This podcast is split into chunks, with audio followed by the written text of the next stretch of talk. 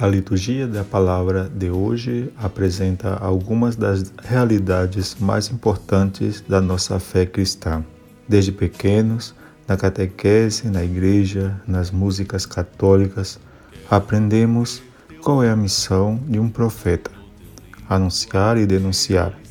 Por isso, a profissão de um profeta não é muito concorrida, pois um profeta que nunca tenha sido perseguido é difícil que ele esteja cumprindo a sua missão. Na primeira leitura de hoje, conhecemos uma parte do chamado vocacional de Jeremias. Conhecendo bem o que acontece com todos os profetas, ele tenta escapar do chamado de Deus e usa uma desculpa dizendo: Mas eu só sou uma criança, ainda não sei falar bem e Deus lhe transmite uma das frases mais belas que ele pôde transmitir ao ser humano. Eu te conheci desde o ventre da tua mãe, porque eu te girei. E na leitura ele diz: Cinge os teus rins e levanta-te, para ires dizer tudo o que eu te ordenar. Não temas diante deles. Hoje mesmo faço de ti uma cidade fortificada uma coluna de ferro e uma muralha de bronze diante de todo este país, dos reis de Judá e dos seus chefes, diante dos sacerdotes e do povo da terra. Eles combaterão contra ti, mas não poderão vencer-te, porque eu estou contigo para te salvar. Por essas palavras, podemos compreender de onde sai a força de um profeta. Poderíamos dizer que ele é portador de um tipo de amor de Deus convertido em ira contra a injustiça e contra o mal. Na segunda leitura, contemplamos a beleza do hino ao amor que São Paulo escreve aos Coríntios, apresentando outra forma de amor de Deus que deve ser imitada por todos nós na paciência, na bondade, na confiança, na justiça, na compaixão, na mansidão, na humildade, no amor como um dom total. Esse amor Paulo aprendeu de Jesus e ele põe como regra de vida para as comunidades por onde ele passou.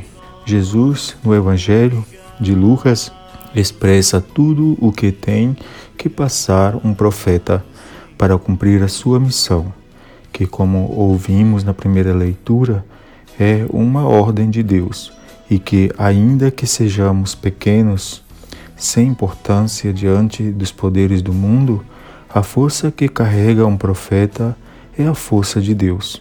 Desde o nosso batismo, recebemos a missão de profetas, reis e pastores.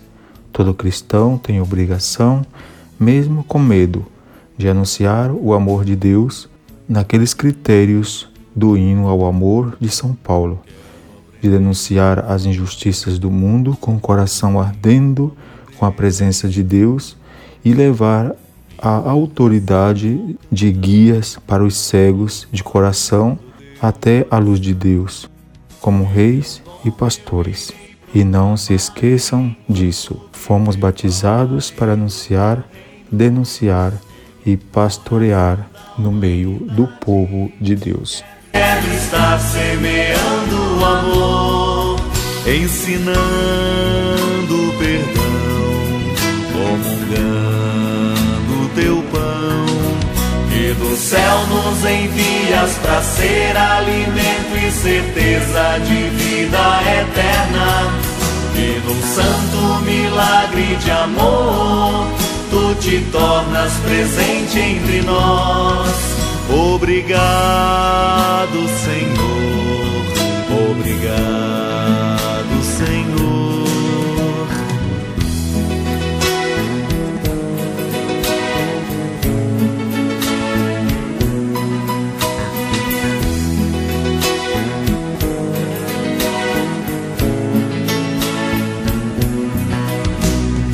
Quero sentir tua mão quando a dor me fizer prisioneiro.